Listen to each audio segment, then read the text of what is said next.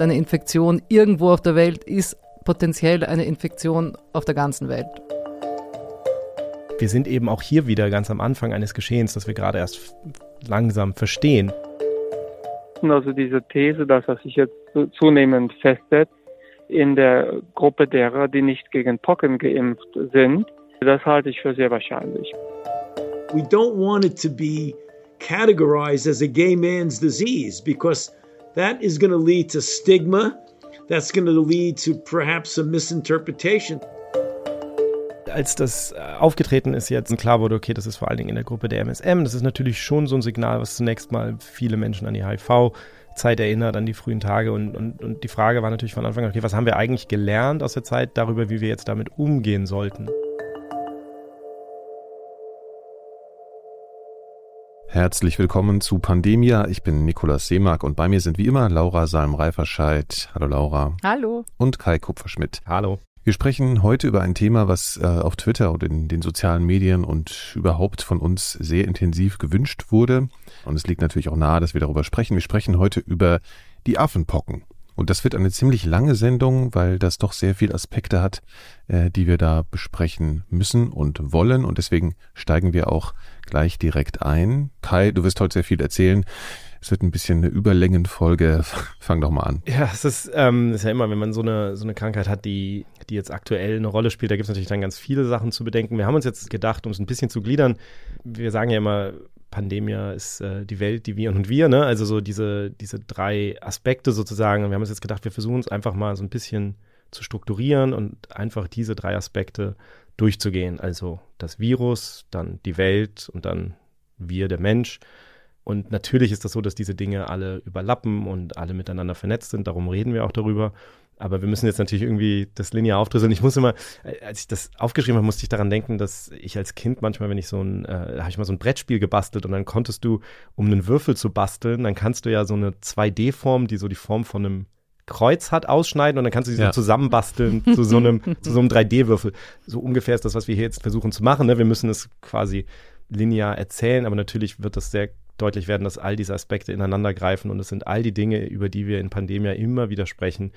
Ähm, es wird den Leuten, die die, die die anderen Folgen gehört haben, wird vieles äh, bekannt vorkommen und sehr, sehr, sehr einleuchtend. Und wir beginnen mit dem Virus, wenn man diese Reihenfolge jetzt berücksichtigt. Laura, ich glaube, du fängst an, ne? Ja, und zwar ähm, muss man erstmal sagen, dass das Virus keineswegs ein neues Virus ist oder ein dem Menschen unbekanntes Virus ist ähm, wie das zum Beispiel bei SARS-CoV-2 war. Das kam ja sozusagen aus dem aus dem Nichts auf uns zu. Und hier weiß man doch schon einiges drüber. Und es gibt Forscher, die das Virus erforscht haben. Eine davon ist Anne Remoyne. Sie ist Epidemiologin an der UCLA Fielding School of Public Health in Los Angeles. Seit den 2000ern arbeitet die an Affenpocken in der Demokratischen Republik Kongo wo auch im Jahr 1970 der erste Fall von Affenpocken beim Menschen entdeckt worden war. Und zwar war das neun Monate, nachdem die Pocken, also die echten Pocken, die menschlichen Pocken, in dem Land bei Menschen ausgerottet waren. It was first discovered in, in DRC in a child at the end of the smallpox eradication campaign when every single case of rash illness uh, that resembled a, a smallpox like disease was being investigated both from an epidemiologic and laboratory perspective. So monkeypox was discovered that at that point in humans. Nachdem die Menschenpocken eben ausgerottet waren, hat man halt noch genau geschaut, ob denn trotzdem noch Fälle kommen und deswegen glaubt sie, hat man halt dann auch diesen Fall beim Kind entdeckt, dass das eben andere Pocken sind. Und in den folgenden Dekaden, also nach diesem ersten Fall, bei diesem Kind sind ein paar hundert Fälle in der Demokratischen Republik Kongo aufgetreten und in ein paar anderen ähm, afrikanischen Ländern, aber eben hauptsächlich in DRC, also in der Demokratischen Kongo. Republik Kongo. Mhm. Aber wahrscheinlich gab es auch schon vorher Fälle in Menschen, aber man konnte das einfach nicht unterscheiden, ob das jetzt Affenpocken waren oder normale Pocken, ja. weil das Erscheinungsbild sehr, sehr ähnlich ist. Und nachdem eben die Menschenpocken ausgerottet waren, gab es eben auch eine gewisse Immunität durch die Impfungen gegen die Affenpocken. Und deswegen hat man eigentlich anfangs auch nicht äh, viele Affenpockenfälle gesehen und war sozusagen auch gegen Affenpocken geschützt. It's important to remember that monkeypox was being held at bay through smallpox vaccination. And so we had a lot of immunity, we had population immunity to orthopox viruses in general. So the only people that were that were really highly susceptible to monkeypox were children that hadn't been vaccinated. And because vaccination really stopped in DRC in 1982, the people that were susceptible were young children. Also die, die es dann wirklich erwischt hat mit Monkeypox, waren ähm, junge Kinder, weil man hat eben mit diesen äh, Pockenimpfungen im Jahr 1982 aufgehört in der Demokratischen Republik Kongo. Das heißt, es konnte dann nur die Jungen erwischen, weil die Alten waren ja noch geschützt. Ja. Ähm, und damit konnte sich aber das Virus auch nicht wirklich ausbreiten in der Bevölkerung. Sie sagt, das ist ganz wichtig, also weil es jetzt immer so oft heißt, es ist ein neues Virus und man weiß nichts drüber. Aber sie sagt, es gab natürlich schon sehr intensive Forschung drüber, nachdem man das entdeckt hatte im Kongo. Und es gab sehr wichtige Studien auch. Zum Beispiel die eine wurde in Partnerschaft mit der WHO gemacht, schon in den frühen 80er Jahren. Und dann hat ja Remoyne angefangen, in den 2000er Jahren ähm, auch in der Demokratischen Republik Studien zu machen. Eben zum Beispiel auch zusammen mit Jean-Jacques Moyembe, der, ist, der Ebola entdeckt hat. Darüber ja. haben wir auch schon mal gesprochen. Und die haben dann diese Forschung vertieft. Und es gibt eine wichtige große Studie, die damals eben gemacht wurde. Und da haben sie das erste Mal festgestellt, also die, die Remoyne gemacht hat, also in den 2000er ja. Jahren, da haben sie eben festgestellt, dass es einen großen Anstieg an Affenpockenfällen gab in Menschen eben 30 Jahre nach dem Ende der Pockenimpfungen. Ja, das haben sie dokumentiert, weil sie haben dann eben diese Daten aus den 80er Jahren sich genau angeschaut und mit den neueren Daten aus den 2000ern verglichen und haben eben gemerkt, ups, da ist eindeutig ein Anstieg an Affenpocken in Menschen. Okay, also 1970 das erste Mal im Menschen aufgefallen, dieses Virus. Und wir haben dann auf einmal eine Zunahme. Das bedeutet ja, und wir wissen ja, dass die normale Pockenimpfung wirksam ist gegen die Affenpocken und dass deswegen natürlich die Fälle wieder zunehmen, weil eben aufgehört wurde zu impfen und dann häuft sich natürlich die Fälle. Da sind wir jetzt an der Stelle. Okay, aber woher kommen denn die Affenpocken eigentlich überhaupt? Also wie kann man das? Äh, sie kommen, sie kommen nicht vom Affen. Das ja. kann ich schon mal spoilern. Okay. Also Laura hat ja jetzt die Geschichte erzählt von 1970 an sozusagen. Es gibt eine kurze ja. Vorgeschichte. Das ist einfach, dass dieses Virus entdeckt wurde äh, im Labor in Dänemark, in Kopenhagen, im Staten Serum Institut. Das war 1958 in Affen, die die hatten in dem Labor. Das mhm. heißt, das allererste Mal, dass dieses Virus entdeckt wurde, wurde es eben im Labor in Affen entdeckt und darum heißt es Affenpocken. Ah, okay. Wann war das? 1958, also zwölf Jahre zuvor. Genau. Aber die Affen sind eben wie der Mensch nicht das Reservoir. Ja, das ist ja ein Stichwort Reservoir, das hatten wir natürlich schon öfter. Wir müssen es, glaube ich, an der Stelle nochmal erklären, was das genau bedeutet. Ja, ich vergesse das immer gerne. Das Reservoir bedeutet ja einfach, dass wenn wir eine Krankheit haben, die immer mal wieder auftaucht, wie jetzt zum Beispiel die Affenpocken beim Menschen, dann muss man davon ausgehen, dass es irgendwo in der Natur dieses Virus vorkommt. Das kann theoretisch sein, dass das Virus irgendwo in, in, in der Umwelt zum Beispiel vorkommt, aber im Schlamm den, zum Beispiel, ja. Mhm. Aber in den allermeisten Fällen oder im Wasser oder so, ne, aber in den allermeisten Fällen ist es natürlich so, dass es tatsächlich eine Tierart gibt, die das Virus trägt, aber von dem Virus nicht unbedingt selber krank wird oder zumindest nicht akut mhm. und deswegen quasi permanent dieses Virus trägt und dann kann es eben immer mal wieder zu Situationen kommen, wo das Virus sich überträgt auf eine andere Tierart, zum Beispiel Affen oder Menschen, die dann eben erkranken. Das haben wir auch bei SARS-CoV-2 äh, diskutiert oder wird diskutiert, ne? ob genau. das da auch und vorgekommen ist. Ja. Ähnlich wie wir bei SARS-CoV-2 ja darüber reden, okay, wo ist das Reservoir? Und wir gehen davon aus, dass es Fledermäuse sind. Gibt es eben auch Menschen, die nach dem Reservoir der Affenpocken suchen, auch ganz konkret im Moment, jetzt schon seit ein paar Jahren. Und einer, der das tut, ist Fabian Lehnertz. Äh, mit dem haben wir auch schon ein paar Mal gesprochen hier im Podcast. Also der ist ein ähm, Wildtierveterinär, und der ist gerade Institutsleiter geworden von einem Helmholtz-Institut for One Health in Greifswald. Und der hat ein, ein europäisches Projekt, wo es ganz konkret um die Suche nach dem Reservoir geht. Und den habe ich mal kurz gefragt, was wir eigentlich über das Reservoir wissen. Ja, also der Name Affenpocken ist sehr irreführend, äh, denn die, die Affen sind genau wie wir Zwischenwirte. Wir haben also Einzelfälle und kleine Ausbrüche auch schon beschrieben, bei Rauchmangaben oder auch bei Schimpansen. Aber die sind eindeutig nicht das Reservoir, sondern das Reservoir ist draußen in der freien Natur bei, bei den Nagetieren zu finden. Es gibt äh, die sogenannten Rope Squirrel, also Eichhörnchenarten, die da im Verdacht stehen, aber auch andere. Die Daten sind nur leider, wie gesagt, noch sehr, sehr dünn die Nagetiere. Nagetiere, wie heißt es? Nagetiere? Mhm. Doch, Nagetiere. Ja, aber die Nagetiere. Nager. Also. Die, die Nager, genau. Danke, Laura. Ja. Mhm. Genau. Also das ist vielleicht erstmal, das ist, glaube ich, immer etwas verwirrend. Das ist auch wieder einer der Gründe, warum, wenn wir über Krankheitsnamen sprechen, das eben eine Rolle spielt. Also die Affenpocken kommen nicht vom Affen, sondern sie machen den Affen krank und wurden beim Affen das erste Mal gesehen. Und sie machen den Menschen krank, aber jetzt kommen wir dann auch natürlich schon wieder da, wo der Mensch dann ins Spiel kommt. Denn wenn wir davon ausgehen, dass es diese Nagerarten gibt, die das Reservoir sind, dann spielt natürlich auch schon wieder das menschliche Verhalten eine Rolle. Also der menschgemachte Klimawandel kann natürlich einen Einfluss darauf haben, äh, auf die Artenzusammensetzung in der Natur. Natürlich haben wir viel darüber geredet, die Verstädterung, der, die Umweltzerstörung, dass es mehr Kontakt mit bestimmten Tieren gibt. Ja, also das heißt, Nager sehe ich relativ oft bei mir im Hinterhof, kann ich sagen. Das heißt jetzt ähm, zusätzlich zu der also zusätzlich zu diesem nachlassenden Immunschutz, weil eben nicht mehr gegen Pocken geimpft wird, kann es eben noch diese Effekte geben vom Menschen. Und dann gibt es einen weiteren Punkt, wo der Mensch eine Rolle spielt, sagt Fabian Lehndertz. Und da geht es dann tatsächlich um, um das Artensterben letztlich.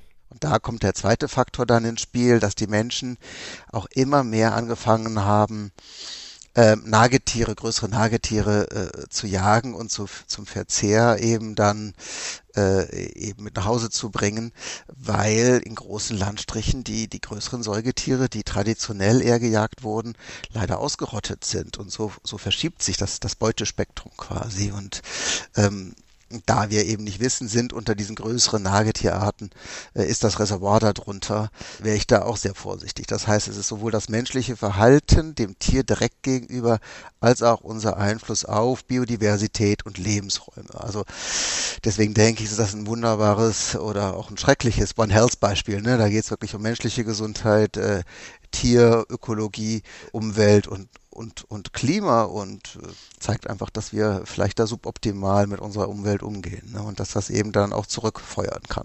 Ganz interessant, was er hier sagt, weil ich war vor ein paar Monaten eben im Kongo und habe Jäger begleitet und es war genau dort das gleiche Problem. Alles, was sie fangen, sind kleine Nager, manchmal einen kleinen Affen oder sowas, aber die großen Tiere, die sie früher gejagt und gefangen haben, die gibt es gar nicht mehr. Mhm.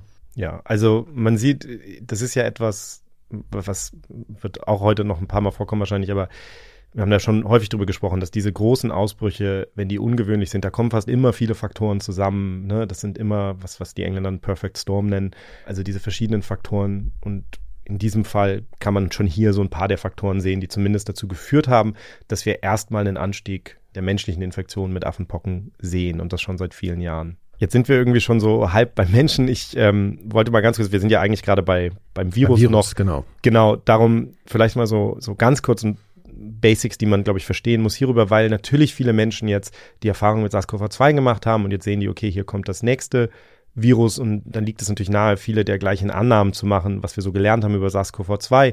Aber da muss man sich jetzt eine grundsätzliche Unterscheidung, glaube ich, klar machen und das ist SARS-CoV-2 ist ein RNA-Virus. Das bedeutet, dass, dass das Erbgut eben aus RNA besteht und dagegen ist, äh, sind die Affenpocken ein DNA-Virus, also alle Pockenviren, zu denen, das Affenpo zu denen die Affenpocken ja gehören, sind DNA-Viren. Das hat halt eben gewisse Konsequenzen. Und eine ganz grundsätzliche Sache ist erstmal, dass die RNA-Viren ein viel kleineres Erbgut haben mhm. als die Pockenviren. Okay, und kleiner bedeutet einfach weniger komplex, weniger weit entwickelt. Wie, was, was bedeutet ja, Also weniger weit entwickelt ist ja, wie wir alle wissen von unseren ja. Handys, ist Miniaturisierung eine Weiterentwicklung. Aber ähm, also das kann man so und so sehen. Aber tatsächlich bedeutet es, da sind viel weniger Eiweiße drin kodiert. Das heißt, das Pockenvirus, was jetzt größer ist, das braucht eben viel mehr Arbeit. Also da wissen wir in gewisser Weise dann viel weniger drüber, ähm, was die einzelnen Eiweiße da genau machen für die Bauanleitung quasi in der DNA steckt.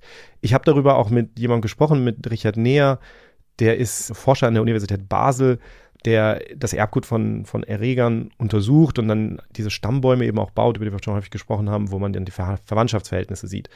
Und den habe ich eben auch nochmal gebeten, kurz den Unterschied zwischen SARS-CoV-2 für ihn und, und, und Affenpocken zu beschreiben.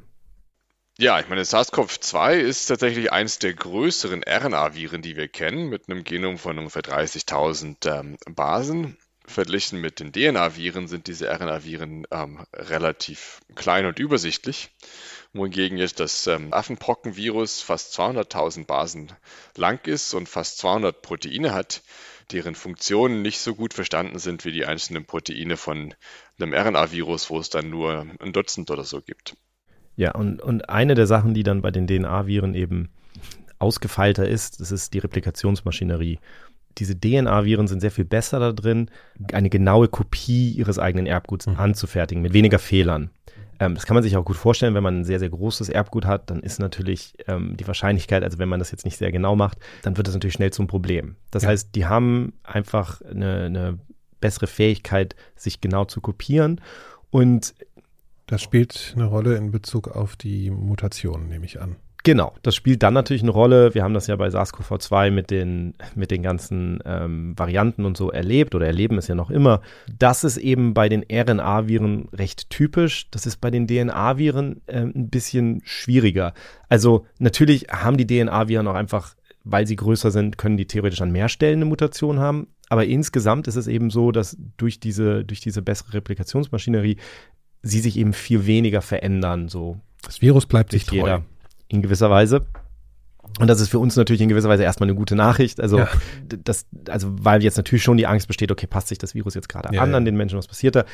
Da muss man einfach sagen, das ist ein völliger, eine völlig andere Geschichte, ob man über so etwas redet bei einem RNA-Virus oder bei einem DNA-Virus wie den Pocken.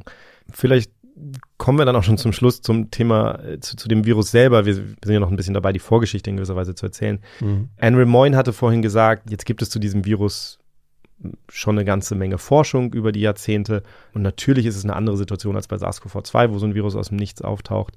Aber trotzdem ist es auch so, dass die Forschung, die stattgefunden hat, eben nicht so intensiv war, wie sie jetzt gewesen wäre, wenn das eine Krankheit wäre, die in Europa äh, viele Probleme machen würde. Weil es so einfach so ist, dass im Westen halt mehr geforscht wird, wenn es uns selbst betrifft. Ja, natürlich. Also ich meine, das Funding hier ist natürlich eher da für die Krankheiten, die hier eine Rolle spielen. Es gibt in diesen Ländern aus vielen Gründen, also jetzt in zum Beispiel Nigeria oder DRC, natürlich nicht die Forschungsinfrastruktur, die es hier ja. gibt. Ja. Und insofern ist es einfach, äh, da ist eine Ungleichheit, die, die, die eine Rolle spielt bei diesen Sachen.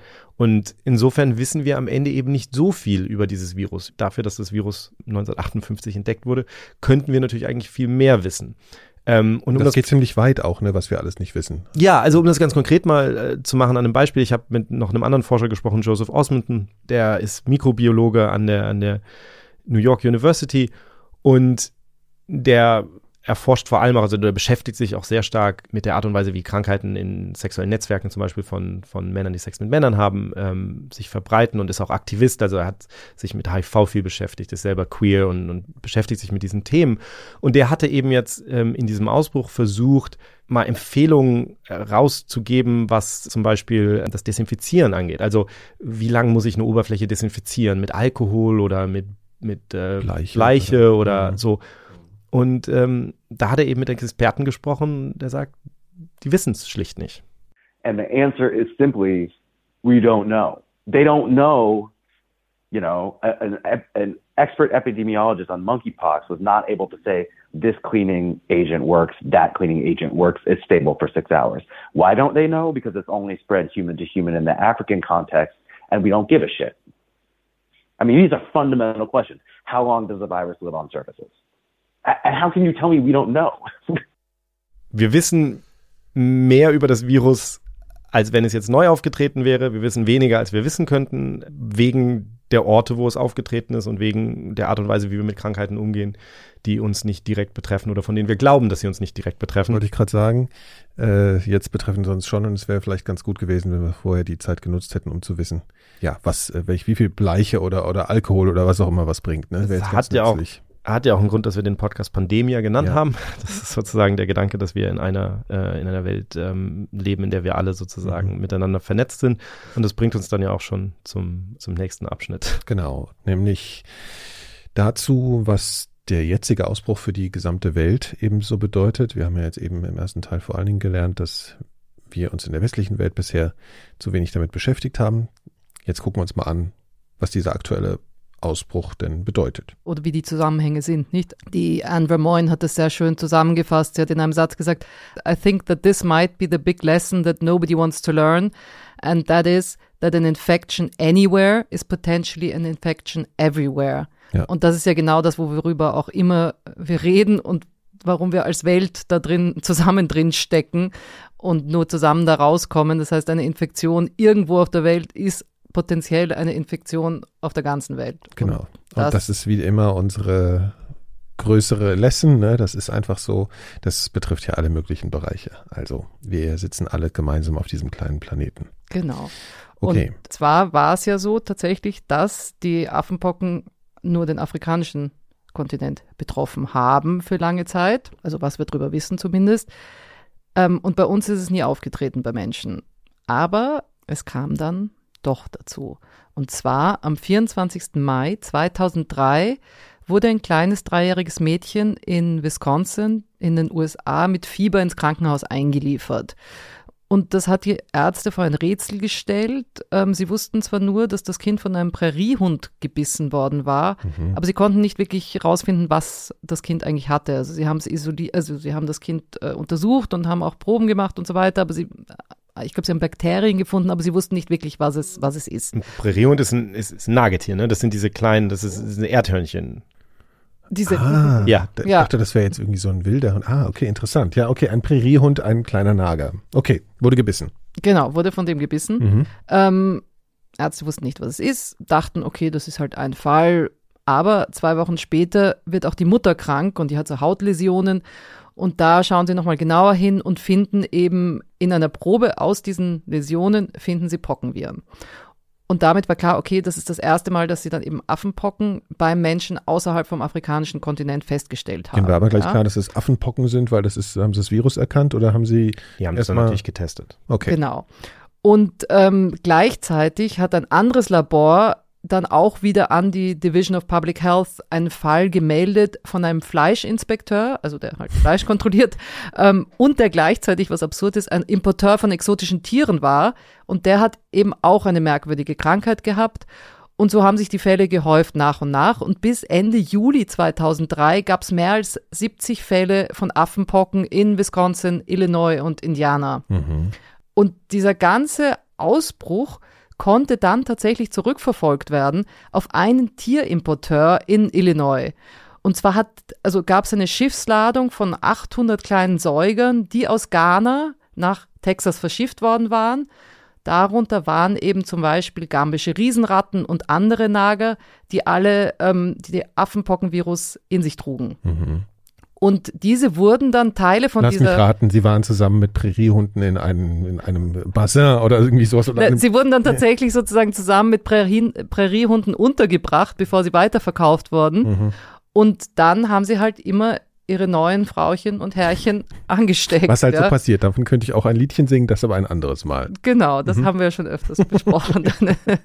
ja. Okay, das ist also so ist das passiert. Wieder eine das typische aber, Geschichte ja. irgendwie, ne? Ja. Und, und es war aber so, dass immer nur ein Präriehund den Menschen angesteckt hat. Es hat nicht ein Mensch ein Mensch angesteckt, sondern es haben immer die Tiere sozusagen die, die, die Menschen angesteckt. Mhm. Genau, und das war dann im Grunde genommen so ein erstes, also ich meine, in jeder dieser Geschichte kann man ja immer dann die Warnsignale sozusagen ja. anschauen. Das war in gewisser Weise natürlich ein Warnschuss. Also okay, ähm, die Affenpocken können eben im Zweifelsfall auch mal kommen, aber es war eben in dem Fall, sie kamen eben mit den Tieren und sie haben sich nicht von Mensch zu Mensch ausgebreitet. Es gab dann später andere Fälle, wo Reisende, also zum Beispiel 2018 gab es dann Berichte von Reisenden aus Nigeria, die das Virus nach Israel getragen haben oder ins United Kingdom, nach Singapur 2019.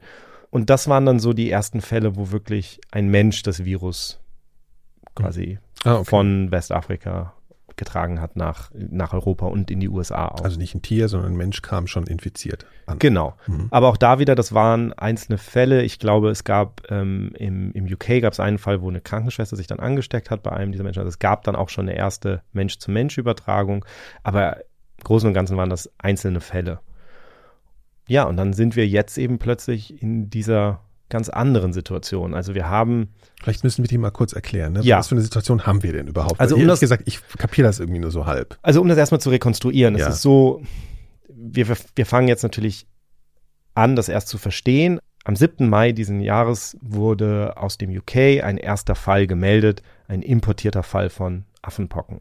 Das war ein Reisender aus Nigeria, der hatte am 29. April bereits erste Symptome bekommen und war dann von Lagos nach London gereist, äh, 3. 4. Mai und wurde dann in London eben getestet und da wurde dann, wurden dann die Affenpocken, glaube ich, am 6. Mai bestätigt und am 7. Mai wurde das dann offiziell gemeldet. Sah dann auch erstmal wieder nach einem einzelnen Fall aus. Kann auch sein, dass es tatsächlich ein einzelner Fall war. Auf jeden Fall gab es dann am 13. Mai ähm, wurden dann zwei weitere Fälle gemeldet aus dem UK, die aber keine Verbindung, die keine Reisehistorie hatten und auch keine Verbindung zu diesem Fall scheinbar hatten.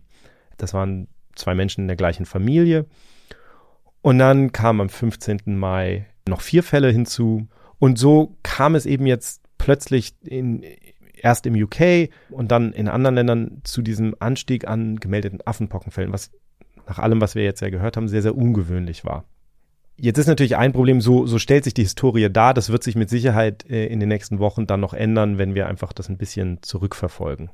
Und es ist ganz interessant, weil die Andrew Moyne hat gesagt, ja, also man hat natürlich diese Fälle und wir können sagen, es kam dann und dann, aber eigentlich genau wissen tun wir natürlich noch nicht so viel. Und wo wir jetzt genau stehen oder wie lang das jetzt schon so läuft, können wir eigentlich noch nicht wissen oder mhm. wissen wir eigentlich noch nicht. Ja. Für sie ist es wie, wenn man in eine Serie einsteigt, in eine Fernsehserie und man weiß aber gar nicht, welche Episode man jetzt eigentlich gerade anschaut. So we could be on episode two or episode five or episode ten. Um, we we actually don't know exactly where we are uh, in this series, and we don't know how many series, how many episodes there are of this series either. So we are in a um, situation where we really need to understand what happened. We don't know how it was introduced. We don't know how long it's been spreading. We don't know if there are multiple introductions. We don't know exactly what all the routes of transmission are. You know, there there are so many unknowns at this point. We're just beginning to to understand what's what's going on. Also so ein bisschen wie bei mir. Nichts. Ja, ja, genau, so ein bisschen wie mir bei Stranger Things. Naja, okay, also wir sind mittendrin in einer Serie. Genau, es ist jetzt natürlich dieser Effekt, jetzt wird natürlich überall gesucht danach und jetzt findet man die Fälle und jetzt muss man sehr genau schauen, okay, sind das Fälle, die, die schon länger zurückliegen, haben die eine Verbindung zueinander oder gab es da jetzt schon sozusagen, hat, ist das Virus schon zirkuliert an einem bestimmten Ort? Im Moment, jetzt mal als Momentaufnahme, ist es so, dass die WHO, also die Weltgesundheitsorganisation, sagt, es gibt ähm, 257 bestätigte Fälle in Ländern, wo das sonst nicht auftritt. Also die nehmen jetzt sozusagen den es gibt momentan einen Ausbruch in Nigeria, der, der da sozusagen jetzt nicht mit reinzählt, sondern die gucken sich spezifisch an, die Fälle in den Ländern, wo es sonst nicht auftritt. 257 laborbestätigte Fälle, 120 ähm, Verdachtsfälle in Argentinien, Kanada, Österreich, Belgien, Frankreich, äh, Australien, also Schweden. Also volle Granate in der westlichen Welt. Genau. Und das, das ist jetzt eine Situation, die wir so einfach noch nie gehabt haben.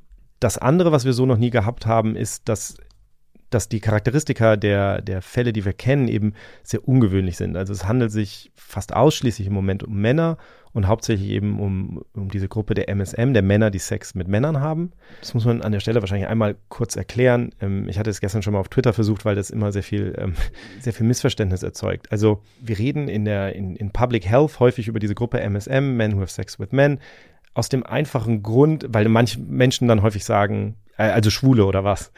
Und ich erinnere mich daran, als ich das erste Mal für den Tagesspiegel damals zu dem Thema geschrieben habe, also da ging es um HIV und ich dieses, dieses Männer, die Sex mit Männern haben benutzt habe, da hat der Redakteur gesagt so, ja, also Schwule, so warum müssen wir das? Ähm, und dann habe ich ihm ja. erklärt, dass es eben Männer gibt, die Sex mit Männern haben, die sich nicht, die nicht unbedingt schwul sind, also die können bisexuell sein, das können Sexworker sein, äh, also es können ähm, okay. heterosexuelle ja. Menschen sein, die ja. Sex mit Männern haben. Es kann in es geht ausschließlich in Gefängnissen um Fakt, sein, dass sie Sex haben miteinander. Es geht Warum um es geht ums, es geht ums ja. Verhalten und und das ist eben wichtig, weil wenn man jetzt eine Gruppe ansprechen möchte, die ein bestimmtes erhöhtes Risiko hat, dann möchte man natürlich sicher gehen, dass man all diese Menschen anspricht. Und man möchte den Menschen ja auch sozusagen, also die Menschen müssen sich darin wiederfinden mhm. und sie müssen auch das Gefühl haben, sie können ähm, mit dem Gesundheitssystem in, interagieren sozusagen, ohne stigmatisiert zu werden. Ja, okay. ähm, man, man möchte ja, dass diese Menschen sich Hilfe suchen. Mhm.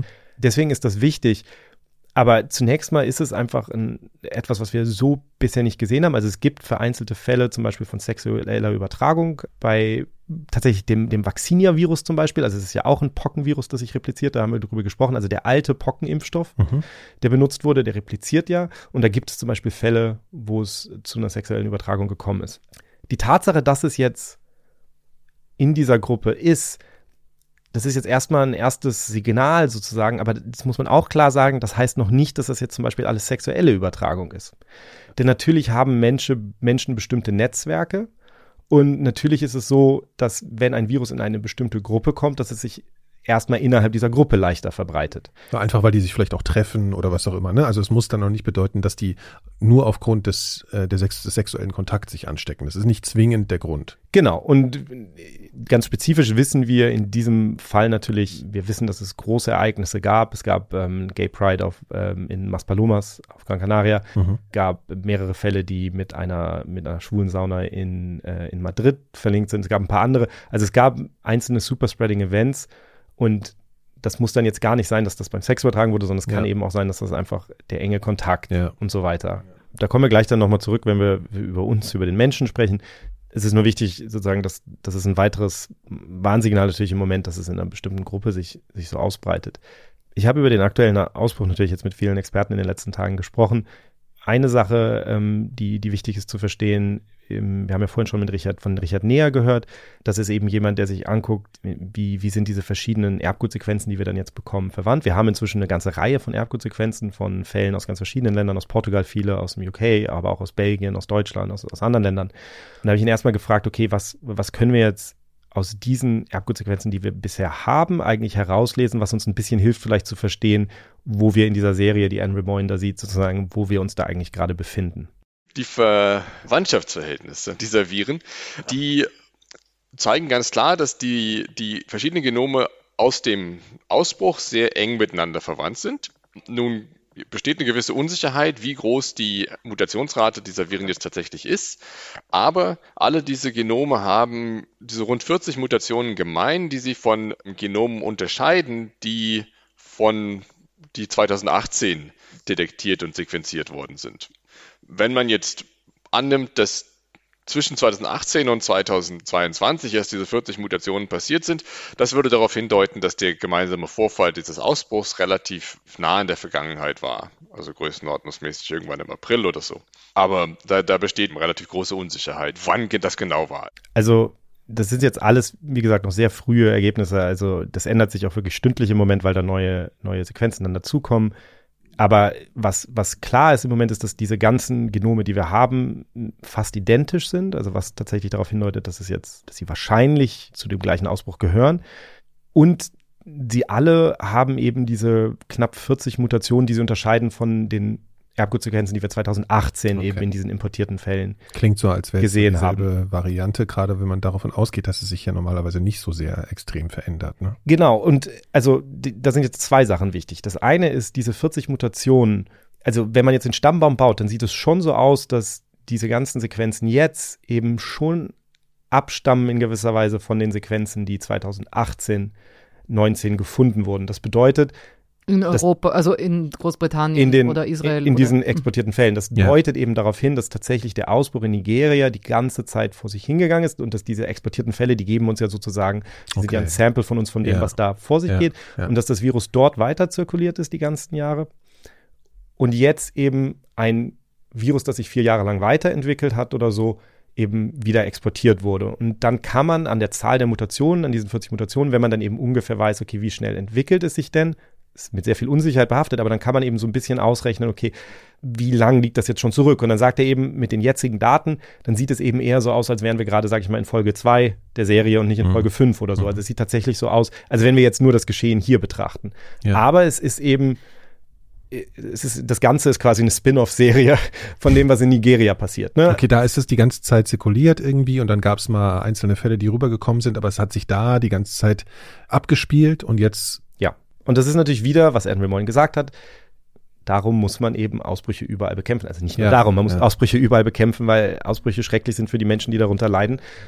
Aber tatsächlich haben wir auch ein eigenes Interesse daran, wenn wir mhm. diesen Ausbruch, wenn wir das damit anders umgegangen wären, dann wäre es möglicherweise nicht dazu gekommen. Aber okay, wie gesagt, das wird sich ändern mit den Genomen, die wir kriegen. Im Übrigen auch da wieder interessant, was uns fehlt im Moment, ist ein gutes Genom, das jetzt aus Nigeria kommt. Also so. was wir jetzt eigentlich gerne hätten, um den Stammbaum sozusagen auch zu, zu routen, also um so zu sehen, okay, wie verhält sich das zu dem, was jetzt gerade in Nigeria passiert, bräuchten wir einen, aber auch da wieder, die Infrastruktur äh, ist eine andere, die Forschungsinfrastruktur. Die werden kommen, die Erbgutswegengrenzen, da bin ich mir sicher, aber auch da wieder, das hat sich halt bisher niemand so wirklich dafür interessiert. Jetzt wird es für uns plötzlich wichtig, wenn wir das verstehen wollen besser. Das heißt, das ist jetzt erstmal, um, um sozusagen das, das Geschehen so ein bisschen zeitlich Okay. einzuordnen. Aber wir hatten ja jetzt 2018 da schon so einzelne Fälle, die mal hier angekommen sind, äh, in der nördlichen Nordhalbkugel sozusagen. Warum überträgt es sich denn jetzt von Mensch zu Mensch hier? Warum verbreitet es sich jetzt auf einmal so? Das ist eine wirklich schwierige Frage. Also ich, im Grunde genommen ist das natürlich die, die eine Million Dollar Frage. Mhm. Ähm, man kann sich jetzt erstmal grundsätzlich immer zwei Varianten vorstellen. Das Virus hat sich verändert oder das menschliche Verhalten hat sich verändert, beziehungsweise die Gruppe von Menschen, in denen dieses Virus sich ausbreitet, hat Mhm. ein anderes Verhalten. Vielleicht erstmal, was die Ausbreitung selber angeht, also die, die Übertragung dieses Virus. Ich habe mit Gerd Sutter gesprochen, das ist ähm, Experte für, für Affenpocken unter anderem. Den hat ähm, Christian Drosten auf Twitter schon bekannt gemacht. Okay. Ja. ähm, genau. Witzigerweise, ich habe mit dem vor vielen Jahren über, also der arbeitet vor allem an Pockenimpfstoff, da kommen wir nachher noch, ähm, noch drauf und hatte mit dem immer geredet und es war, es geht uns auch, auch uns Wissenschaftsjournalisten so, dass man denkt, ah ja, die Affenpocken, das ist sowas, das möchte ich unbedingt irgendwann nochmal machen, die Geschichte und das ist ja alles total spannend. So, jetzt äh, Gibt's den Anlass? rief ich ihn an und er sagte natürlich auch, ja, also da hat er dann mitgerechnet, dass ich mich jetzt melde. Ne? Also diese Sachen, klar. Auf jeden Fall ähm, habe ich ihn erstmal gefragt, wenn er sich das jetzt anguckt, was gerade in Europa passiert. Wir haben das ja bisher nicht gesehen, dass sich das so überträgt oder so ausbreitet. Wie schätzt er das ein, was da gerade passiert? Also wie ungewöhnlich ist das? Na, ich würde eigentlich mal sagen, das entspricht der Biologie dieses Affenpockenvirus oder dieses Orthopockenvirus.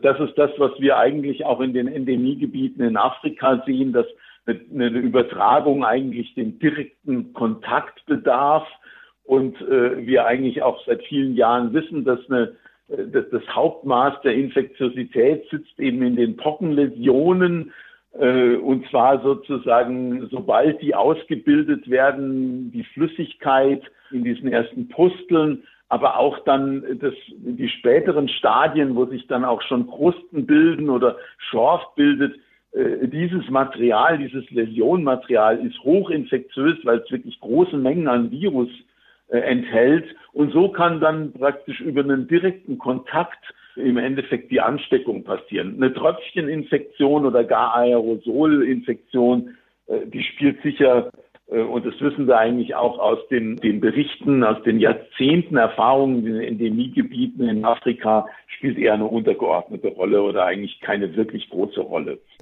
Das heißt, es ist ein Virus, was sich in erster Linie durch diesen direkten Kontakt, direkten Körperkontakt letztlich überträgt. Ganz besonders, wie er eben sagt, über diese, dieses infektiöse Material der, der Pusteln und, und des Schorfs.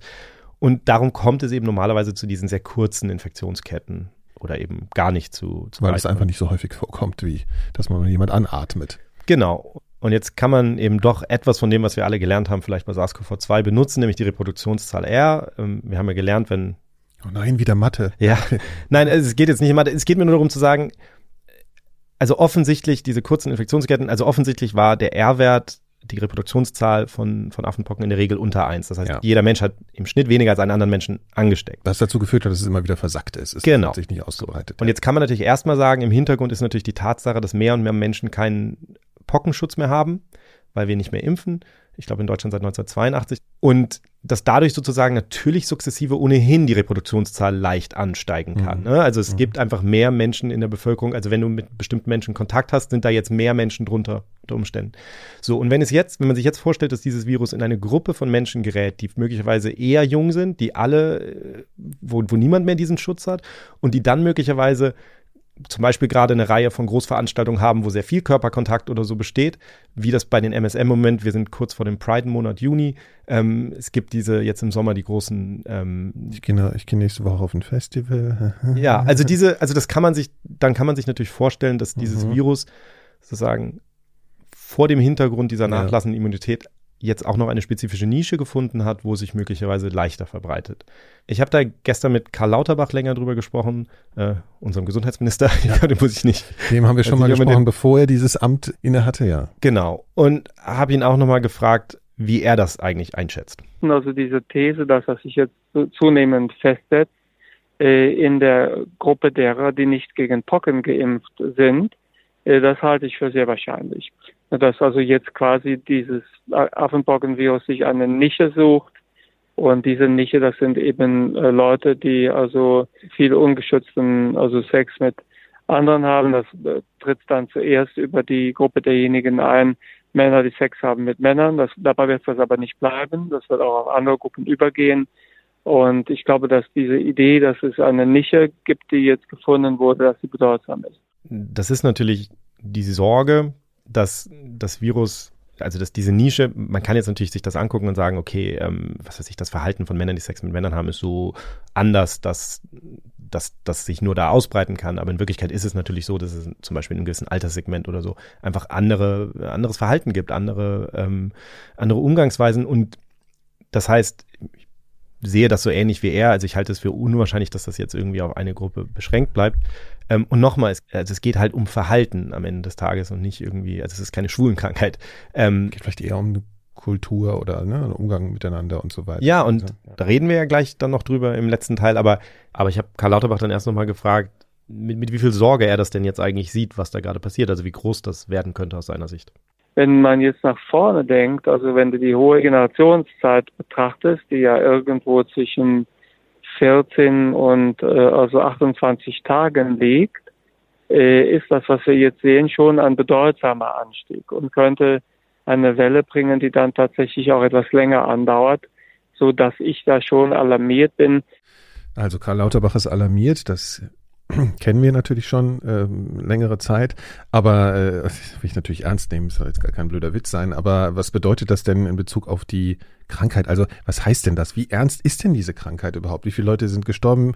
Wie ist die äh, Sterblichkeitsrate und so weiter? Ich kann das irgendwie überhaupt noch nicht einschätzen. Naja, also bisher bei diesem Ausbruch hier im, im, in Europa und in Amerika ist noch gar niemand gestorben. Und auch auf dem afrikanischen Kontinent, von dem, was wir wissen, ist, also es gibt ja zwei verschiedene Kladen von dem ähm, Virus. Also es gibt die westafrikanische Klade und die Congo Basin Klade. Klade, ist das so also, wie, eine, wie eine. Das sind letztlich zwei eng verwandte Gruppen von Viren, aber eben unterschiedlich genug, dass sie sich unterschiedlich verhalten in diesem okay. Fall. Okay. Genau, und bei der westafrikanischen Klade, das ist auch die, die jetzt bei uns ist. Ähm, da sagt man, dass es eine Case-Fatality-Ratio, also eine Todesrate hat von einem Prozent sowas. Und bei der anderen, bei der Congo-Basin-Klade, ähm, die ist etwas tödlicher. Da hat man früher gesagt, das sind so zehn Prozent, aber jetzt, was sie in letzter Zeit sozusagen in der Demokratischen Republik Kongo ausgerechnet haben, sind es vielleicht so um die drei Prozent. Aber man darf nie vergessen, das meiste, was wir wissen darüber, sind Fälle auf dem afrikanischen Kontinent. Und da ist eine komplett andere Voraussetzung. Also da muss ich auch schauen, wie ist die medizinische. Versorgung, hm. wie genau ist die Surveillance, also wie genau schauen Sie, ähm, findet man vielleicht die leichten Fälle nicht, weil die jetzt nicht so auffällig sind, äh, die mhm. gehen unter, mhm. dann berechnet sich das ja alles ganz anders. Also da, da kommen echt viele Sachen zusammen und es trifft jetzt hier auf eine eigentlich eine neue Population, würde ich mal sagen. Das heißt, es könnte so ausschauen oder es schaut so aus im Moment, dass es vielleicht einfach eine geringere Todesrate auch hat. Mhm. Okay.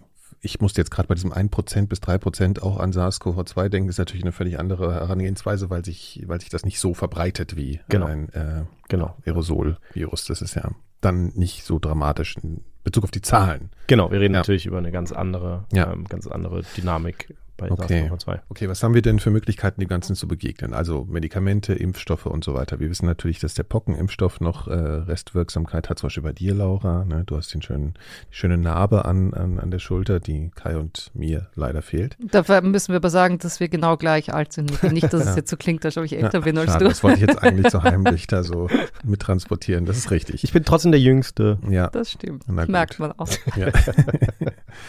er ist geistig noch am schnellsten. Ja, ja. Ähm, genau, also Medikamente, Impfstoffe und so weiter. Wie sieht es denn da aus?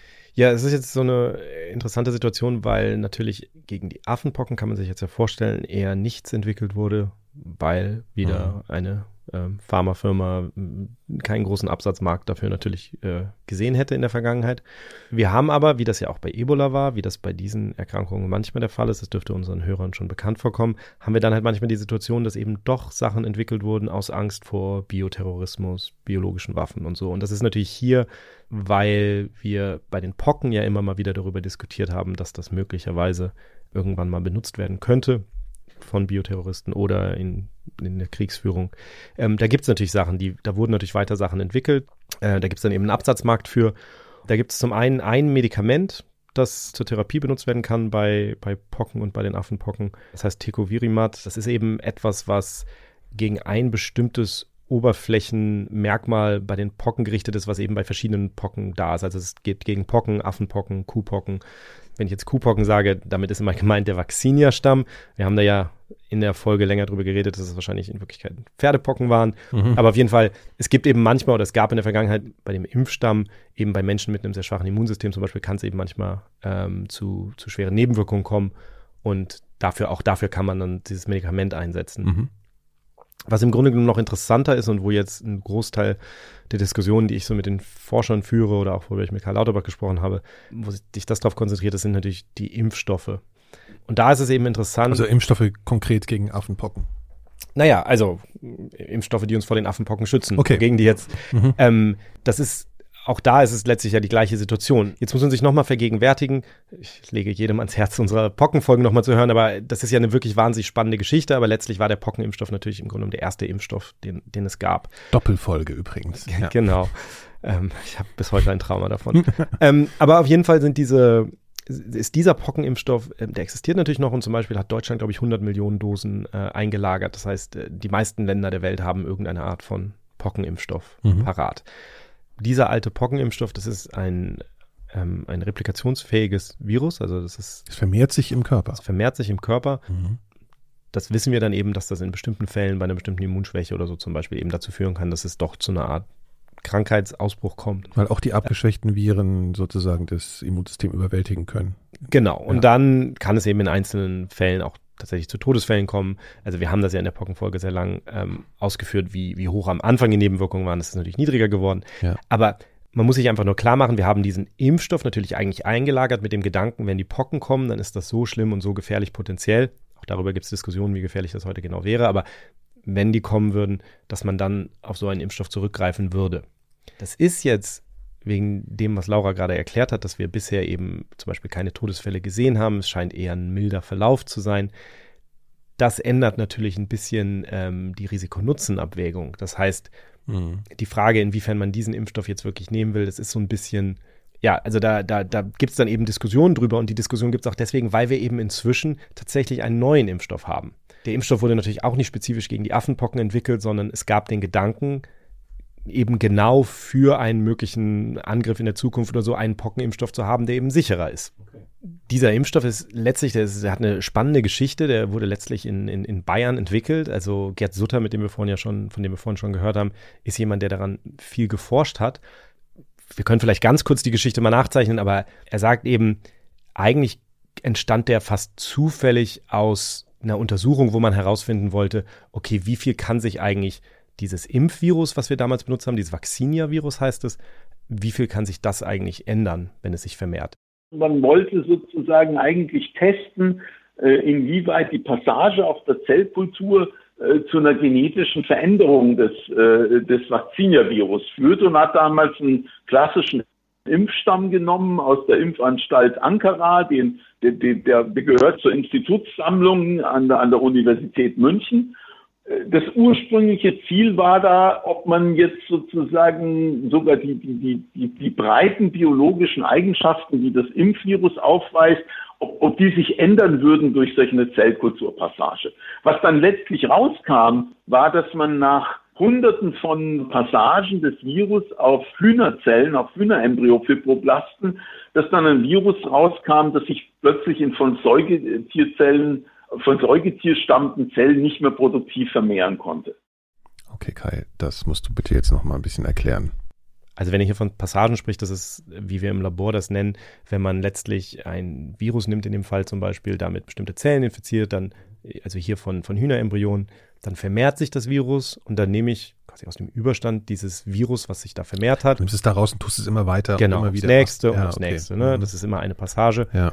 Und die wollten im Grunde genommen wissen, wie sich das Virus dabei verändert mhm. mhm. und haben eben festgestellt nach hunderten von diesen Schritten, dass das Virus sich dann nicht mehr in Säugetierzellen vermehren konnte.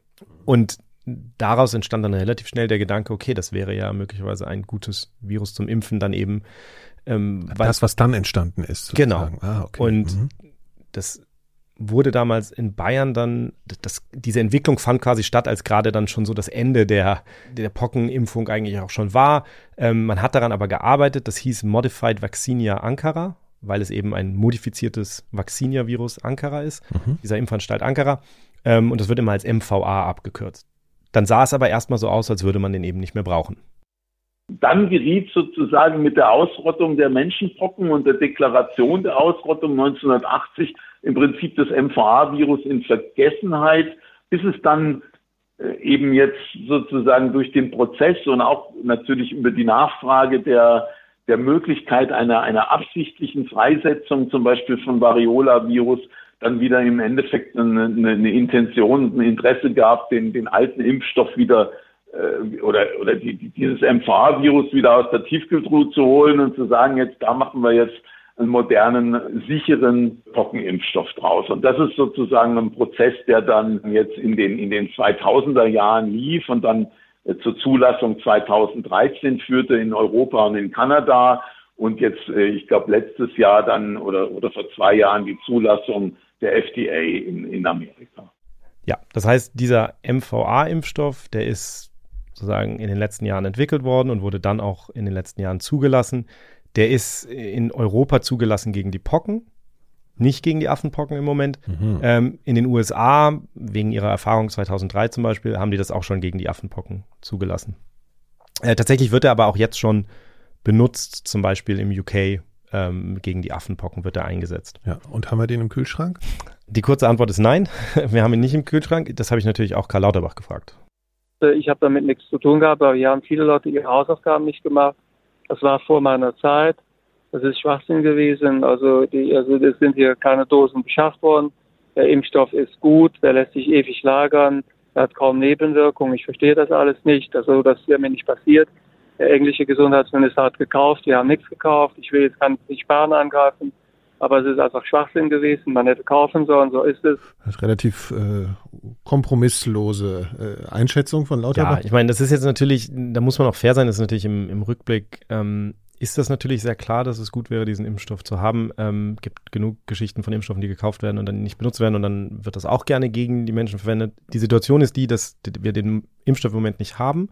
Karl Lauterbach hat, glaube ich, vor zehn Tagen inzwischen einen Vertrag dann ausgehandelt mit der Firma Bavarian Nordic, die diesen Impfstoff herstellt, um jetzt Dosen zu kaufen.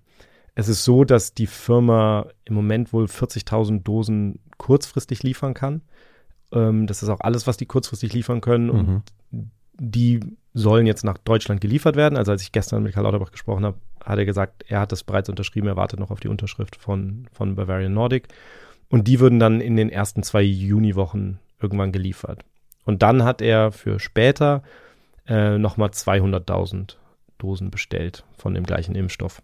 Der Gedanke da ist jetzt, dass man, wenn man diesen Impfstoff dann hat, dann könnte man den eben nutzen, so ähnlich wie das damals bei den Pocken gemacht wurde, als Ringimpfung. Also Ringimpfung bedeutet im Grunde genommen, wenn man irgendwo einen Fall hat, mhm. dann impft man die Menschen um diesen Fall, also den Ring, die Kontakte dieses Menschen. Gibt auch Zeichen, dass selbst Menschen, die vielleicht bereits infiziert sind, noch von einer Impfung innerhalb der ersten Tage nach der Infektion noch, ähm, noch profitieren.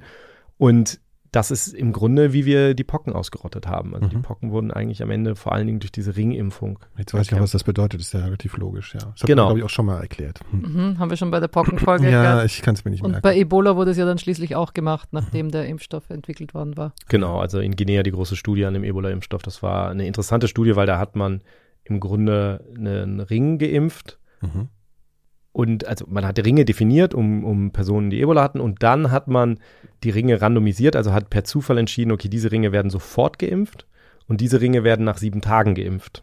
Und das war dann im Grunde genommen der Vergleich, weil man ja irgendwie vergleichen muss, mhm. hilft das wirklich oder nicht. Und das ist natürlich jetzt auch eine Frage, wenn wir diesen Impfstoff so in Deutschland einsetzen und der wurde vorher nicht so eingesetzt, dann ist natürlich auch unsere Aufgabe, letztlich Daten zu generieren dabei. Das ist so eine der Fragen, Natürlich ist die andere Frage so ein bisschen, das habe ich ihn auch gefragt, jetzt kauft Deutschland diesen Impfstoff auf. Andererseits, ähm, andererseits gibt es in anderen Ländern, zum Beispiel in Spanien, eigentlich mehr Fälle im Moment. Ähm, wie sinnvoll ist das?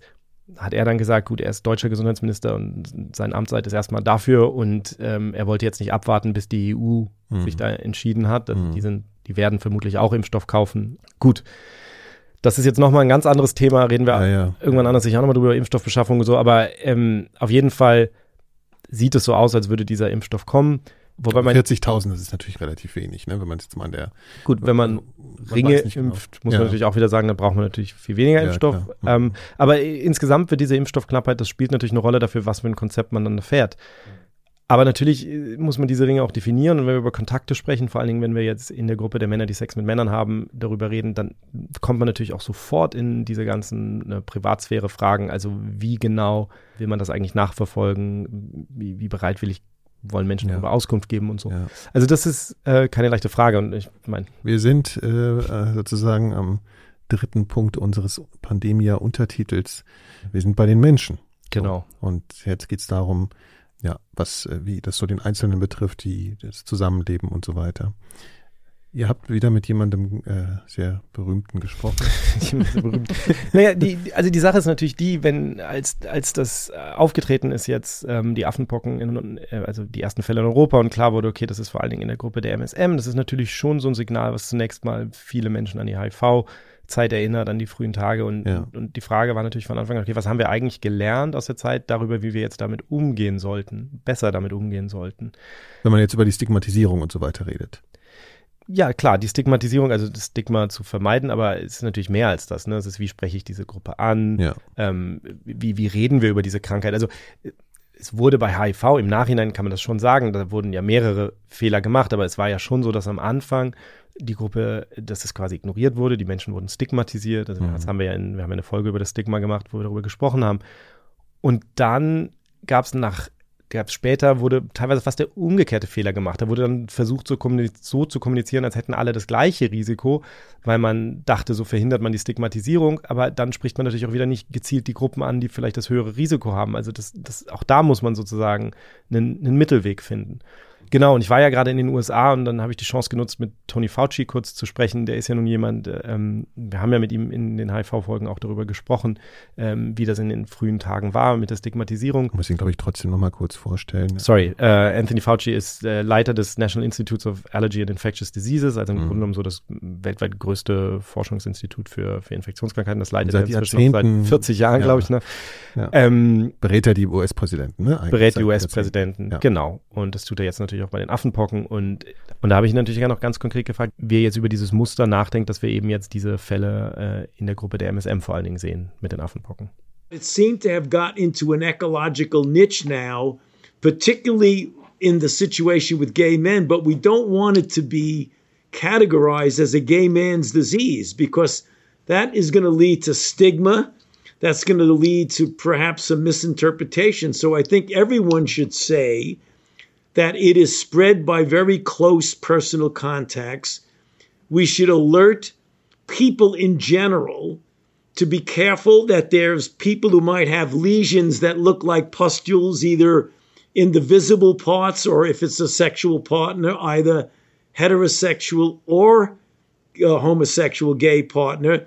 Be careful on the lookout for lesions. And if you have one, go to a doctor and explain that you do and try to make a diagnosis that you might want to isolate yourself from contact with other people. But it isn't in the classic sense a sexually transmitted disease. Eine der ersten Sachen, die er eben auch dann vorher schon mir gesagt hatte, war, es ist eben keine typische sexuell übertragbare Krankheit, zumindest soweit wir das im Moment einschätzen können. Wir haben ja vorhin schon mal gesagt, nur weil es jetzt in dieser Gruppe sich ähm, ausbreitet, heißt erstmal nicht, dass es durch Sex übertragen wird, sondern eben durch sehr engen Kontakt. Das kann natürlich beim Sex sein, es kann in anderen Situationen sein. Wir wissen es eben nicht genau. Und natürlich, wie auch Karl Lauterbach gesagt hat, natürlich bleibt es dann nicht in so einer Gruppe äh, unbedingt. Und insofern ist es eben wichtig, auch da bei der Kommunikation, einerseits kann man jetzt gezielt auf Menschen zugehen und sagen, wir wissen einfach, dass es sich in diesen sexuellen Netzwerken im Moment ausbreitet und es macht eben Sinn im Moment vielleicht besonders vorsichtig zu sein, darauf zu achten, ob Menschen dann ähm, eben diese, diese sichtbaren ähm, Läsionen. Pocken, Läsionen haben. Ja. Aber auf der anderen Seite eben auch das allen Menschen klar zu machen. Ne? Also das ist, das ist immer so eine, so eine, ähm, eine schwierige Abwägung in gewisser Weise. Wir sind eben auch hier wieder ganz am Anfang eines Geschehens, das wir gerade erst langsam verstehen. Ja, das war ja auch bei HIV so, dass am Anfang die, die Heterosexuellen oder keine Ahnung, wer gedacht haben, ja, das betrifft mich ja nicht, ist ja dann äh, ist, ist eine Schwulenkrankheit sozusagen. Ne? Das war ja oft dann, weil man darauf Rücksicht nehmen wollte oder so. Also das geht halt ganz schnell in die Hose, wenn man das so äh, äh, kommuniziert. Genau, und es war natürlich schon von Anfang an, also es gab ja dieses, diese stigmatisierende Bezeichnung als 4H-Krankheit zum Beispiel, wo dann eben zum Na Beispiel ja. Menschen aus Haiti dabei waren oder ähm, Ja, furchtbar. Ja. Prostituierte. Also natürlich gab es von Anfang an andere stigmatisierte Gruppen, Ja. andere ähm, marginalisierte Gruppen, Mhm. die betroffen waren. Aber es war eben so, dass all diese Gruppen in gewisser Weise ignoriert werden konnten, weil Menschen das Gefühl hatten, Gehöre ich nicht ähm, dazu. da gehöre ich nicht dazu. Hm. Ähm, also das ist, das ist sozusagen immer ein schwieriges Abwägen und dann gleichzeitig ist es eben schon auch so, dass wir, also dass es auch innerhalb der schwulen Community natürlich schon seit Jahren so eine Diskussion gibt. Also ich erinnere mich sehr gut, es gibt dieses Buch von Gabriel Rotello, das heißt Sexual Ecology, wo er im Grunde genommen, ich glaube, es war schon in den 90ern, geschrieben hat, dass wenn, wenn irgendwann HIV einmal besser in den Griff bekommen ist und im Grunde sich das Sexualverhalten wieder ein bisschen, bisschen ändert, dass dann diese sexuellen Netzwerke, die in der schwulen Welt bestehen, in einem Teil der schwulen Welt, eben doch dazu führen könnten, sich einem neuen Virus, das sich sonst nicht so gut ausbreitet, eben eine neue ökologische Nische eröffnet und das Mhm. Virus sich da verbreitet. Und wir haben das hin und wieder mit anderen Erregern jetzt gesehen, dass sich das unter bestimmten Umständen eben ausgebreitet hat über diese sexuellen Netzwerke. Und das ist natürlich schon auch eine Sorge.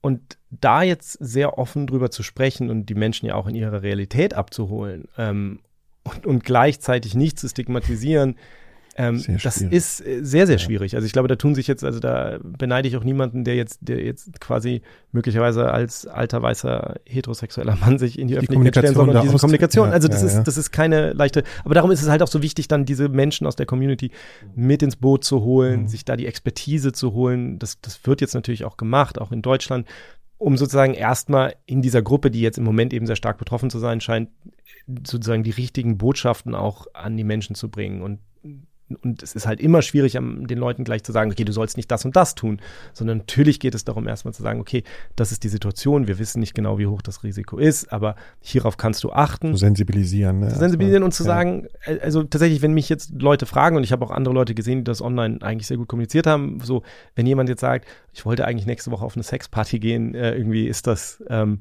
Mhm. so, ist das ein Problem? Und dann sagt, wart vielleicht mal zwei, drei Wochen ab und Ja. lass uns schauen, wie sich die Situation entwickelt, weil äh, Ja, ja. es ist einfach gerade schwierig einzuschätzen. Und wenn du aber unbedingt hingehen willst, dann hier sind ein paar Dinge, auf die du achten kannst. Ne? Also so diese, das ist nicht, nicht leicht, diese Kommunikation, glaube ich, so zu führen. Und ich fürchte schon, dass das, ähm, je nachdem, wie sich das entwickelt, jetzt in, in den nächsten Monaten auch noch ziemlich ähm, hässlich werden kann. Einfach die, ähm, Mhm. Mhm. die Art, wie darüber vielleicht in der Öffentlichkeit geredet wird. Aber das werden wir sehen. Ich hatte ja vorhin schon Joseph Osmundson kurz erwähnt, der sich eben mit diesen Fragen ganz explizit auseinandergesetzt hat und der hatte gerade in der New York Times mit zwei anderen ähm, Kollegen zusammen auch ein, ein interessantes ähm, Opinion-Piece geschrieben, also ein Meinungsstück, wo es so ein bisschen um die Frage ging, okay, was haben wir denn aus HIV gelernt und wie gehen wir damit um? Und er sagt, eine Sache, über die man ja zum Beispiel nachdenken könnte, wenn man sich wirklich auf die Realität dieser Menschen einlassen will, ähm, dann ist ja eine Möglichkeit zu sagen, okay, wir müssten eigentlich viel mehr testen. Und eigentlich gibt es da einen ganz guten Zugang, denn natürlich äh, dieses Szenario, was Gabriel Rotello damals beschrieben hat, so wenn die Menschen wieder sorgloser sind, was, was HIV angeht, das ist natürlich ein Stück weit auch dadurch eingetreten, dass wir jetzt ja die Präexpositionsprophylaxe PrEP haben, also dass Menschen Medikamente nehmen können, von denen sie wissen, dass sie sie vor einer HIV-Infektion schützen, wenn sie die regelmäßig nehmen. Ja. Und das wird ja, also die Menschen, die das nehmen, die müssen dann aber alle drei Monate auch zum Arzt und einen ähm, Test machen für Infektionskrankheiten, für, für sexuell übertragbare Krankheiten. Das heißt, man hat ja theoretisch zum Beispiel einen sehr guten Zugang zu einem gewissen Teil der Gruppe, der ein sehr hohes Risiko Du bekommst hätte. sozusagen nur diese PrEP-Medikamente, wenn du gleichzeitig diese regelmäßigen Tests machst. Also das ist natürlich jetzt von Ja, ja. Land zu Land auch unterschiedlich, aber es ist in vielen, ja. Okay. in, vielen Ländern ist es so geregelt, Okay. dass das quasi zusammenhängt. Also du kannst die PrEP bekommen, aber sozusagen aus, Fürsorge ja letztlich sagt Ja. man dann alle drei Monate solltest du einen einen Test. ähm, ja. Test für, für STIs machen, also für sexuell übertragbare Infektionen. Wenn man bei diesen Tests einfach auch auf, auf Affenpocken testen würde zum Beispiel, Mhm. dann wäre das natürlich schon ein riesiger Schritt. Und dann sagt Joseph Osmondson eben, dann wüssten wir in drei bis sechs Monaten ziemlich genau, wie groß das Mhm. Problem zumindest in dieser Gruppe eigentlich ist. One thing that we are thinking about is should that STI test include monkeypox? probably should at this point. If it did, if routine STI testing for PrEP included monkeypox, we would within three to six months have a really good idea of the actual scale of the problem. And that's a bit what our article in the Times was about that the level at which they're testing now is just insufficient to have any view of what a prob- how big the problem is. The networks exist because people are on PrEP and HIV treatment. The people who tend to have the higher risk sex that we're thinking about are already engaged with testing and treatment for HIV and other STIs. So actually, that's a huge point of intervention here. And it wouldn't be difficult to do. Um, and scientifically, it's trivial. The tests are easy. You know, it's just a PCR test. So why aren't why aren't we thinking about intervening preemptively at that scale? Also das ist jetzt zum Beispiel eine ähm, eine Überlegung, die jetzt wirklich aus der Community selber auch rauskommt. Und mhm. ähm, ich glaube, die also es gibt schon auch das Bedürfnis oder die Frage auch zum Beispiel nach der Frage, okay, was passiert mit den Impfungen? Ähm, eine Sache, die man sich vorstellen könnte, ich denke, es gäbe viele Menschen, die zum Beispiel sich impfen lassen würden ähm, gegen die Affenpocken, jetzt in ganz, ganz grundsätzlich sozusagen, in, wenn die sagen, okay, ich bin jemand, der irgendwie zum Beispiel gerne auf Sexpartys geht oder mhm. ähm, dann könnte man sich natürlich vorstellen, dass man dann sich impfen lassen will. Aber das ist jetzt eben die Frage wieder zum einen mit der Verfügbarkeit des Impfstoffs. Da wäre dann wieder eher der Impfstoff verfügbar, der eben höhere Nebenwirkungen hat, ähm, wenn man, wenn man dann den Impfstoff vielen Menschen anbieten will. Also der alte Der ältere Pockenimpfstoff, der, mhm. der sich repliziert, genau. Ja. Und die zweite Frage wäre eben, ähm, dann wäre natürlich in gewisser Weise, wäre geimpft zu sein, natürlich irgendwie ein Stigma, sagt eben Joseph Rosmanson, und das ist eben auch ein Problem. If we are doing ring vaccination in MSM who go to sex parties or even um, you know, proactive preventative vaccination among people who self-identify as this, your vaccination status says a lot about who you are as a person. Uh, and there's a huge stigma attached to that. Also man sieht schon, dass es da sozusagen jetzt wieder, deswegen der Mensch spielt dann natürlich eine zentrale Rolle. Mhm. Das Verhalten, wie gesagt, wir, wir wissen überhaupt nicht, wie groß das Problem im Moment ist. Wir wissen nicht, wie viel außerhalb der Gruppe der MSM ist. Also ähm, das ist einfach wahnsinnig schwer einzuschätzen im Moment. Aber wenn man sich darüber eben Gedanken macht, dann kommt man schnell an diese Punkte, wo man eben sagt, okay, es ist jetzt halt wahnsinnig wichtig auch ähm, eben zu kommunizieren auf eine Art und Weise, die, die jetzt auf die Menschen zugeht und, und die Menschen nicht stigmatisiert, sie nicht ähm, keine Werturteile macht, sondern, sondern versucht, sie dazu zu animieren, eben, ähm, äh, also, oder sie empowered, wie sagt man auf Deutsch? Äh, zu ermächtigen. Sie ermächtigt, ja. Genau. Der sie eben dazu ermächtigt, ihre, ihre eigene Gesundheit ja. ähm, zu verbessern. Ne? Also darum geht es ja letztlich. Ähm, mhm. Hat ja jeder ein Interesse an seiner eigenen Gesundheit. Ja.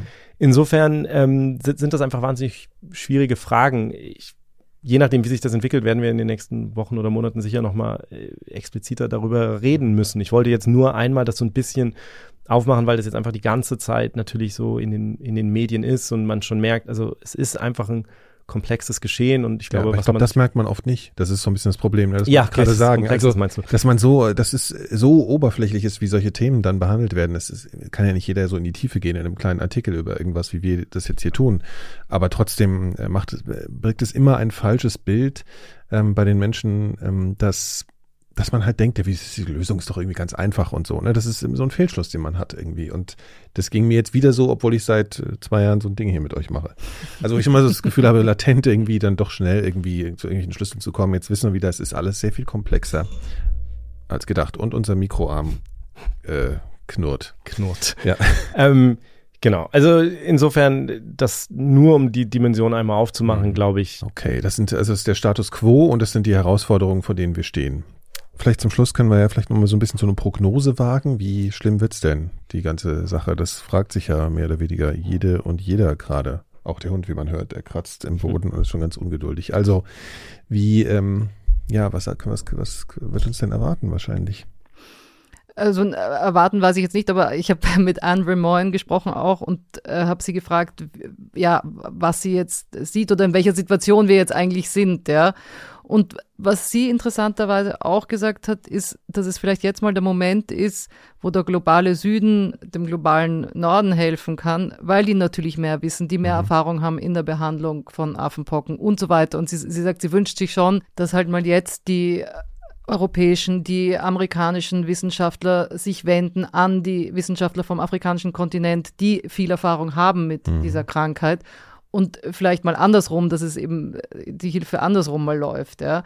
Aber sie sagt, grundsätzlich muss man sich jetzt nicht übermäßige Sorgen machen, aber es muss gehandelt werden. I think, you know, the, the key here is that this is a virus we know about. There are vaccines that are available. There are treatments that are available. We are much farther ahead of it.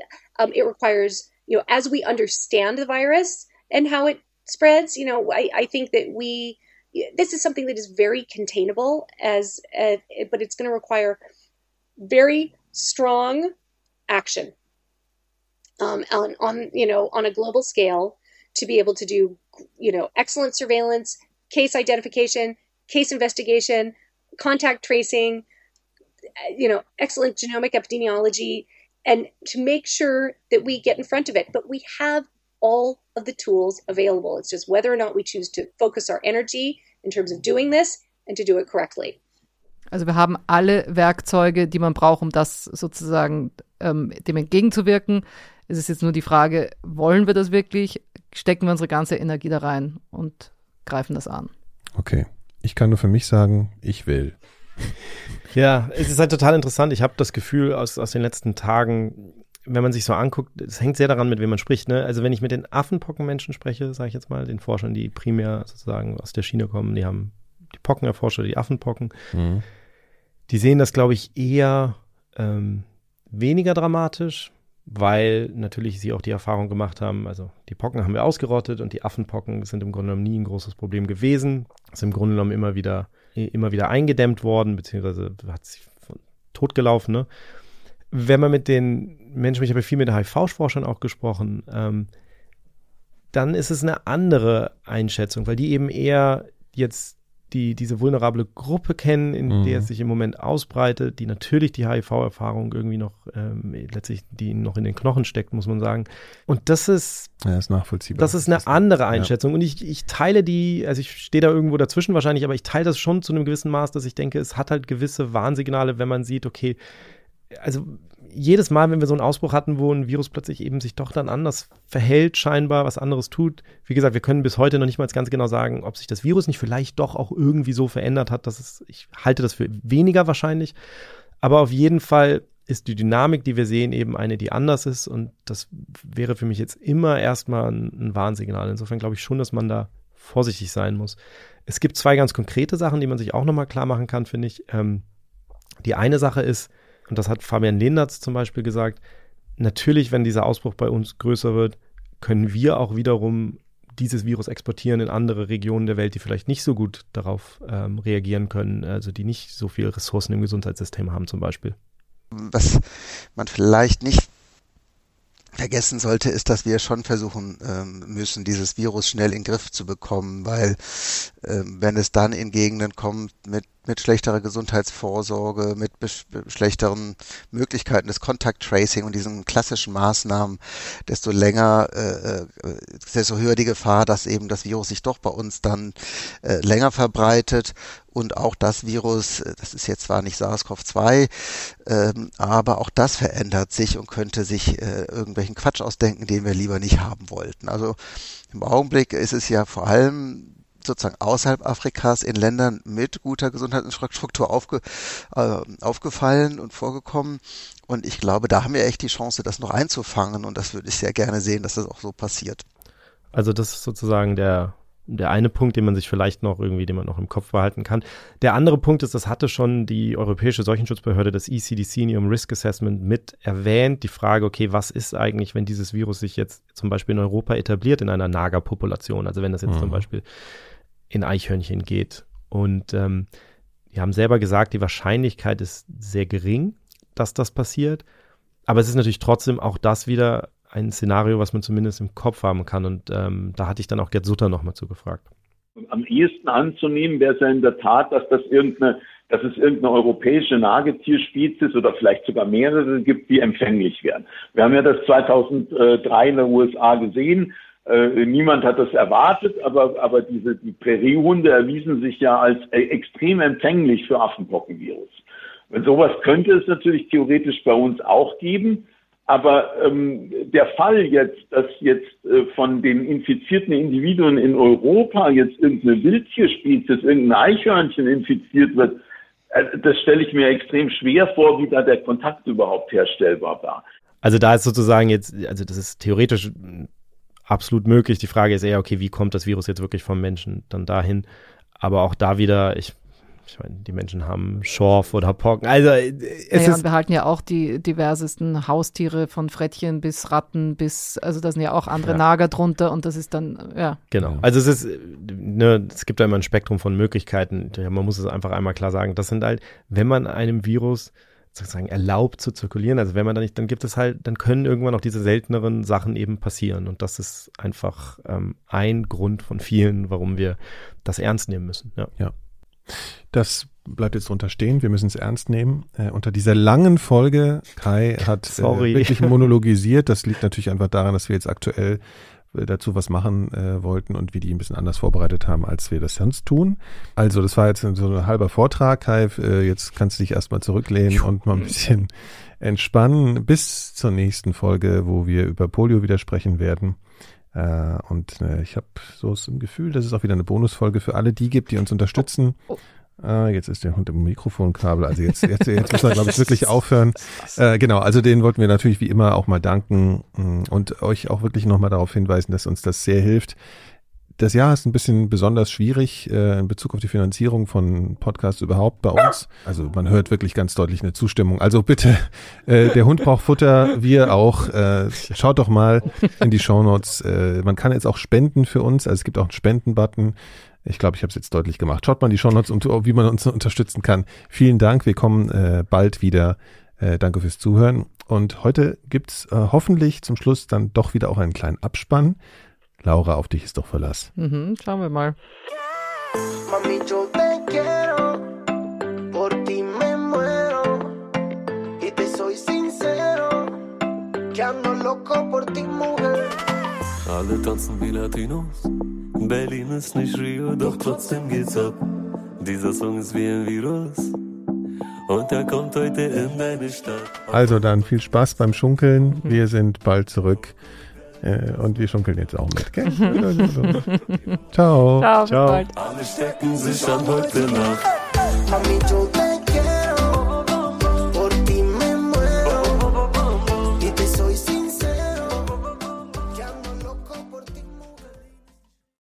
Eine Produktion von 4000 Hertz.